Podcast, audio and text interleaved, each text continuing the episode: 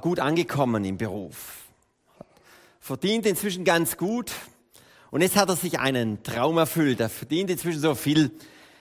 Er hat sich einen SUV geleistet. Das war immer so sein Ding. Er war oder ist eher menschenscheu, zurückhaltend und in so einem großen Auto, da fühlt er sich einfach wohl. Das äh, gibt ihm Sicherheit drumherum. Und jetzt bricht er auf äh, im Winter zu seiner ersten Urlaubsfahrt. Er macht eine Städtereise durch Deutschland. In einer Zeit, wo wenig Leute in den Städten sind, weil er einfach eben nicht so es liebt, wenn zu viele Menschen irgendwo unterwegs sind.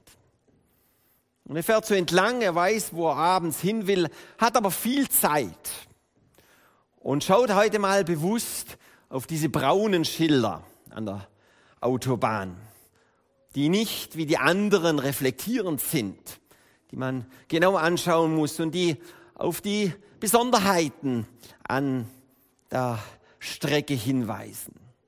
Und dann sieht er ein Schild, da sagt er sich, boah, kenne ich nicht, klingt gut, alte, alter Stadtkern, das Bild, die Skizze darauf hat ihn angesprochen und intuitiv entscheidet er, bei der nächsten Ausfahrt rauszufahren.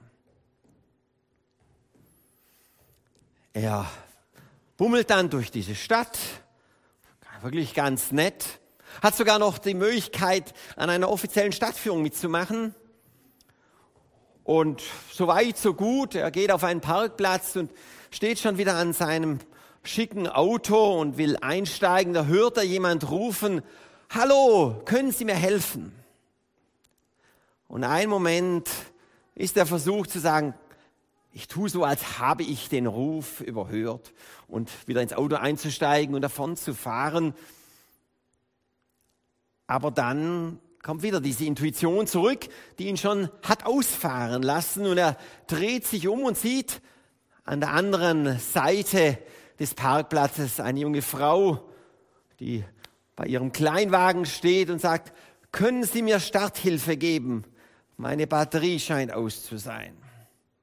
Und jetzt kann er nicht mehr zurück. Er merkt, ja, jetzt, jetzt muss ich mich darauf einlassen und parkt dann sein Auto bei der Frau und gibt ihr Starthilfe. Es funktioniert auch alles.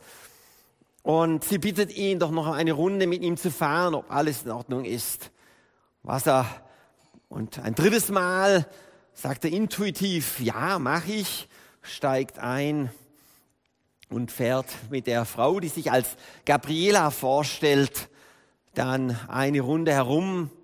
Sie stellen das Auto wieder ab und sie lädt ihn noch ins Café ein. Und da merkt dieser Felix, ihr Menschenscheu, ihr zurückhaltend, ihr sich abgrenzend, plötzlich so eine Art Vertrautheit, die er noch nie erlebt hat. Am Ende tauschen die beiden dann auch ihre Telefonnummern auf und er fährt wieder weiter seines Weges zum Urlaubsziel hin.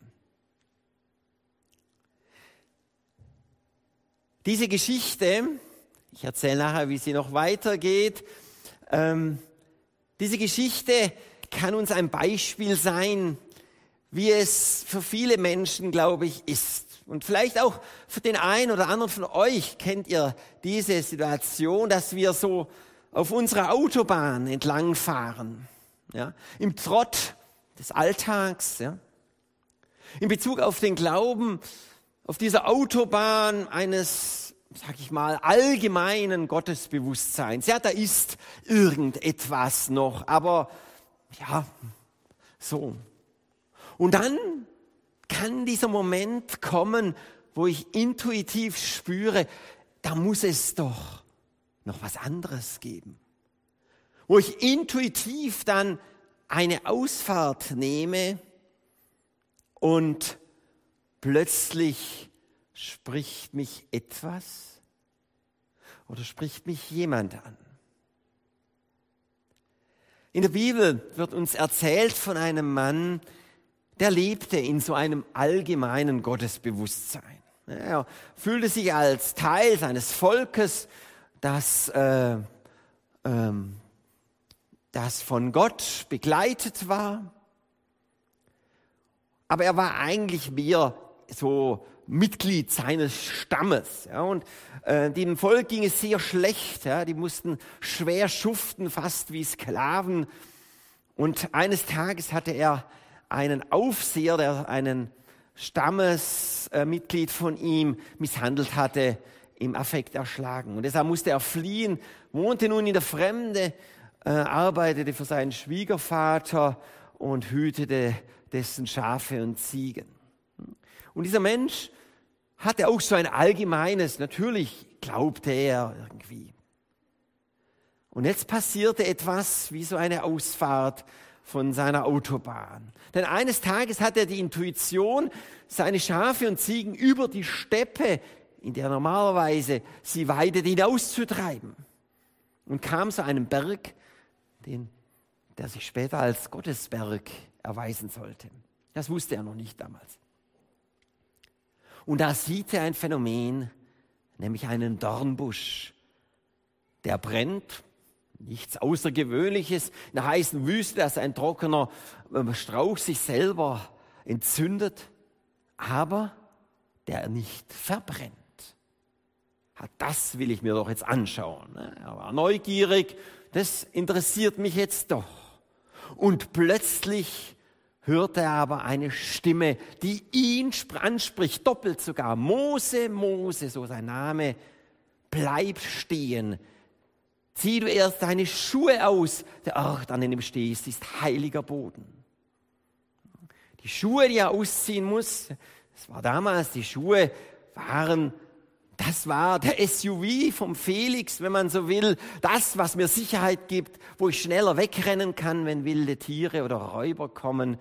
Was mir aber auch Status gibt ja, und ähm, auch mich auszeichnet nach Schuhen.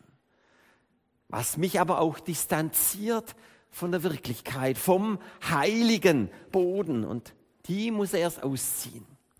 Und das tut er dann und dann dann kann er diese Stimme Gottes vernehmen, auch den Auftrag, den er dann bekommt, nämlich sein Volk aus dieser Sklaverei hinauszuführen. Wenn man so will, hat Mose, der die Stimme Gottes, der sich selber angesprochen fühlte, du bist gemeint, du persönlich, ja. Damals, das war noch vor der Zeit, die wir jetzt dann feiern, vor der Geburt Jesu Christi. Und doch war natürlich das ewige Logos, wie wir an Weihnachten sagen, das ewige Wort Gottes schon da. Ne? Und dann, das haben wir heute gerade jetzt in diesen sehnsuchtsvollen, wunderschön arrangierten, äh, adventlichen Lobpreisliedern gehört, diese Erwartung, dass Gott nochmal ganz anders kommt. Ja? Gott ist immer schon Immanuel, Gott mit uns. Aber in Jesus Christus bekommt dieser Gott mit uns ein Gesicht. Ein, es wird eine Person, Jesus Christus, Gott in einem Menschen. Oder wie wir jetzt viele von uns schauen werden, in einem Kind in der Krippe. sozusagen ohne das zu wissen, hat äh, äh, Mose das auch schon erlebt. Als Jesus dann auf der Welt war, haben das die Menschen eben nochmal sozusagen verdichter wahrgenommen, dass Gott ein Du ist, nicht ein allgemeines etwas, was irgendwie über dem Leben schwebt. Deshalb schauen wir auf einen anderen Menschen in der Bibel, Simon sein Name, Fischer sein Beruf, der eines Tages eben im Alltag wie Mose damals beim Weiden der Tiere im Alltag ist, beim Arbeiten, äh, beim Auswerfen der Netze. Und dann, und so stelle ich es mir vor, die Bibel lässt hier ganz viel Raum für Vorstellung sieht er einen Fremden, der da am Ufer steht. Und er sieht sich angeschaut. Und da ist dann, da bereitet sich sozusagen in ihm etwas vor, was ihn dann, als dieser Fremde ihn anspricht und nur drei Worte sagt, komm oder kommt, weil auch der Bruder Andreas mitgemeint ist, mir nach, mehr nicht, kommt mir nach. Dass dieser Ruf an ihn, dass er den überhaupt hören kann und auch folgen kann. Das war wie bei Felix. Da muss innerlich etwas geschehen. Das erste ist, das Herz irgendwie zu öffnen. Sonst geht es nicht. Das ist das, was wir Menschen tun können. Wir Theologen sagen dazu, das ist die Gnade Gottes. Ja? Gott selber ermöglicht es, dass wir uns dem öffnen. So wie diese Intuition des Felix sagen, hier fahre ich mal raus bei dieser Ausfahrt.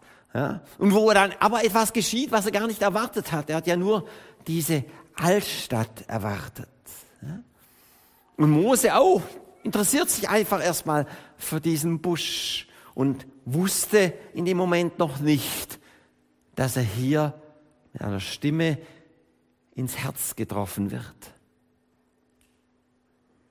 So auch mit diesem Simon und dem Andreas. Ja, da ist was passiert vorher, dass sie das können. Die hatten so einen kleinen Fischerfamilienbetrieb.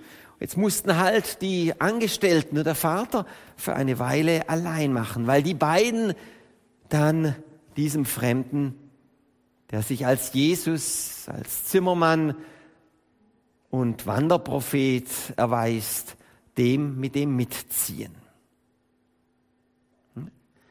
Was ist da genau passiert? Was passiert in solchen Momenten? Da entsteht eine Art Vertrauen, auch Vertrautheit, die wir irgendwie gar nicht zu fassen kriegen mit Worten. Das kennt ja alle. Es gibt Begegnungen mit Menschen, die einem vielleicht völlig fremd waren.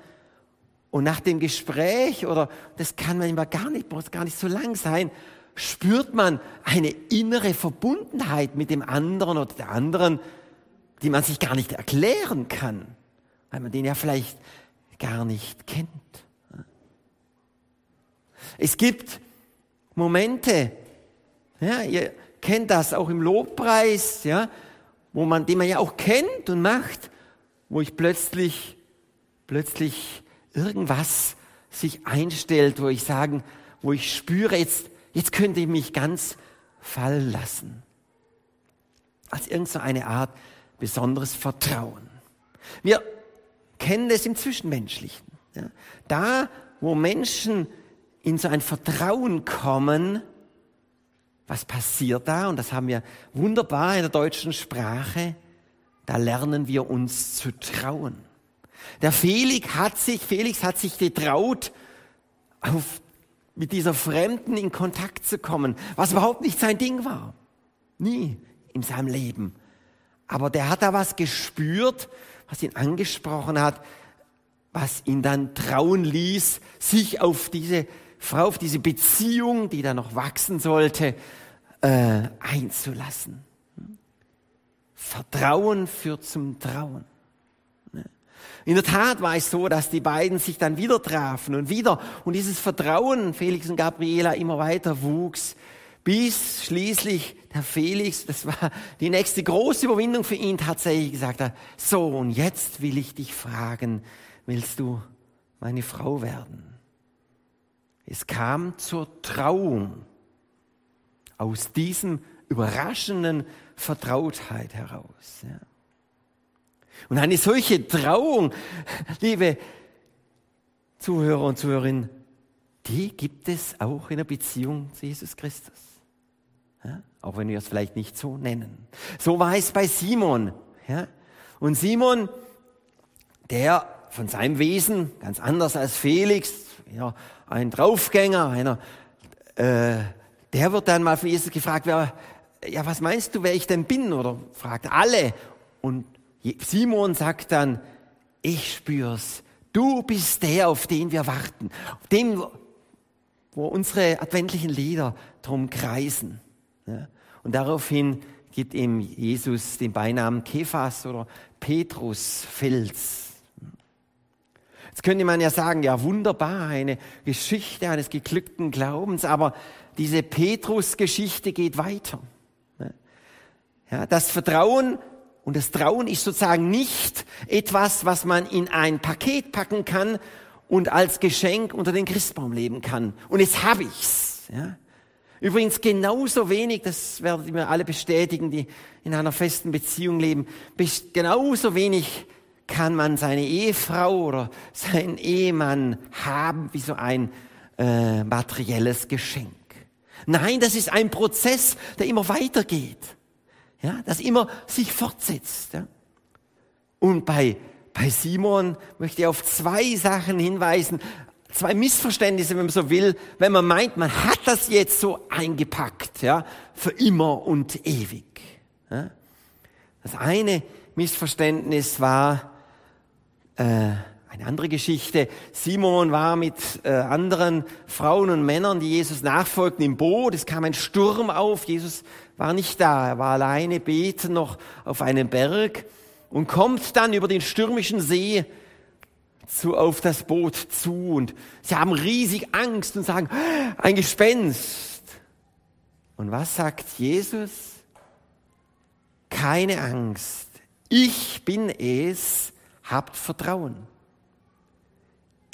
Die Erklärung, warum sie Vertrauen haben sollen und keine Angst, ist das Ich. Ich als Person bin es. Ja? Deshalb könnt ihr euch mir anvertrauen. Und in der Tat bedeutet es dann für den Simon, Simon Petrus, dass er sagt, Herr, wenn du es bist, dann, dann befiehl ich, will zu dir kommen. Ich will auch über das Wasser durch diese riesigen Wellen gehen. Und Jesus fordert ihn auf zu kommen und er geht aus dem Boot heraus und kriegt dann Angst und droht unterzugehen. Da war plötzlich das Vertrauen weg. Wir haben das Vertrauen eben nicht so eingetütet für immer und ewig. Es ist immer wieder uns neu dafür zu öffnen, uns damit zu füllen. Und auch das Trauen dann.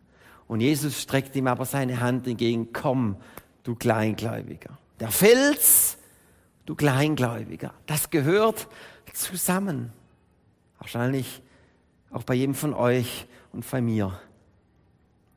Und ein zweites Missverständnis ist, als Jesus dann seinen Leuten erklärt und sagt, ihr wisst, der Menschensohn, der wird ausgeliefert werden, der muss leiden, der wird verspottet, verfolgt, ja am Ende furchtbar hingerichtet. Und Simon rebelliert und sagt, nein, das kann nicht sein. Das darf nicht sein. Er, das ist das zweite Missverständnis, wenn man in so einen persönlichen Glauben hineinkommt, zu meinen, ich weiß jetzt Bescheid, wie alles geht. Ja, ich, ich schau mal, wie toll, ich bin der Fels, ja, ich weiß es, wie es geht. Was sagt Jesus zu ihm in dem Moment, zu dem, den er Fels genannt hatte? Satan. Du, Diabolos, könnte man sagen. Deutsch ist das der Diabolos, der Durcheinanderwerfer der die Dinge, die Gott bereitgelegt hat, menschlich gesehen durcheinander wirft. Ja. Das, in dem Moment war Simon die Stimme des Teufels. Simon Petrus. Auch ich. Auch ich. Und wahrscheinlich wird, wird manche von euch äh, das für sich auch entdecken. Auch wir sind in der Gefahr, manchmal zu meinen, wir wissen es besser. Wir wissen es, wie es gehen muss. Wir wissen es besser als Gott selber. Das ist übrigens eine ganz alte Erfahrung, ja, das schon die, die, die schon die Wüstenväter gemacht haben. Das waren also Leute, die haben auch so einen Ruf gespürt, vor allem in der Zeit, als das Christentum plötzlich offizielle Religion wurde, nach der konstantinischen Wende, und die gesagt haben, ah, das kann ja gar nicht mehr sein. Da sind plötzlich alle ihr Fähnchen in den Wind gehalten und, ah, oh, jetzt werde ich Christ, jetzt lasse ich mich taufen, da kann ich ja jetzt aufsteigen gesellschaftlich, ja. Und da haben manche gesagt, stopp, stopp, stopp, das kann ja nicht sein. Und haben diese Autobahn verlassen, in die nächste Ausfahrt raus, haben in der Wüste als Einsiedler gelebt, weil sie gesagt haben, ich kann nicht mehr in Verbindung mit Gott in dieser, in dieser wendehälserischen Christentumsgesellschaft leben. Und da waren die in der Wüste als Einsiedler, haben sich auch immer wieder ausgetauscht, auch mal zusammen gebetet, wurden übrigens dann auch aufgesucht von Menschen, ähm, und die haben da, das sind richtige Therapeuten geworden, ne? was man heute als Psychotherapie bezeichnet. Das konnten die einfach aus ihrer Wüstenerfahrung heraus. Ja? Und unter anderem haben sie festgestellt, es gibt verschiedene Blockaden. Innere Blockaden sind das Vitia oder Vitium im Singular. Wir übersetzen das als Laster. Also ich vielleicht besser übersetzt, psychische Blockaden, die uns hindern, unser Herz zu öffnen, dass diese Intuition geschieht, die der Felix gespürt hat, die Mose gespürt hat, die Simon und Andreas gespürt haben. Und eine dieser, sie zählen alles Mögliche auf, ja, Völlerei, äh, so Trägheit, Zorn, Neid äh, und so weiter, Unzucht und als letzte, raten mal, was als letzte der acht ähm, dieser Blockaden von den Wüstenvätern entdeckt wird. Das ist die Superbia, zu Deutsch Stolz. Weil gerade das, den Frommen, sage ich jetzt ganz selbstkritisch, ja, manchmal ähm, vielleicht die letzte, der letzte Punkt ist, der uns unsere Herzen öffnen lässt, dass wir so toll sind, wie fromm, wie toll wir beten und singen und, und mit Gott verbunden sind. Nein, nicht wir sind toll, sondern wir haben nichts anderes getan, als uns zu öffnen der Liebe Gottes, der uns durchfließt. Und dann haben die Wüstenväter auch eine Form des Betens entdeckt. Und damit will ich jetzt auch schließen. Ein inneres Beten. Ähm, man, äh, und zwar haben sie, die haben ja auch irgendwie von was leben müssen. Viele von denen haben so Körbe geflochten, weil das war so eine Tätigkeit, die kann man so relativ routiniert machen, während, weil ihre Idee war, währenddessen immer zu beten, so das immerwährende Gebet. Und da haben sie dann gebetet, äh, Herr Jesus Christus, Sohn des lebendigen Gottes, erbarme dich meiner. Und dann mit der Zeit, das haben sie immer wiederholt, wurde dieses Gebet immer kürzer, immer kürzer bis es am Ende nur noch den Namen Jesus hatte. Deshalb heißt es auch Jesusgebet oder Namensgebet. Nur noch der Name Jesus im Rhythmus des Atems, im Arbeiten. Das ist das, was am Ende bleibt. Und wenn ihr dann vor verschiedenen Krippen stehen werdet, äh, nach Weihnachten daheim oder vielleicht auch mal knien werdet äh, oder in einer der vielen Kirchen, Mach das doch einfach mal. Einfach mal ein paar Minuten nichts anderes tun, als Jesus beten und sich von ihm, von diesem Kind in der Krippe anschauen lassen, anrufen und nichts anderes, Jesus. Amen.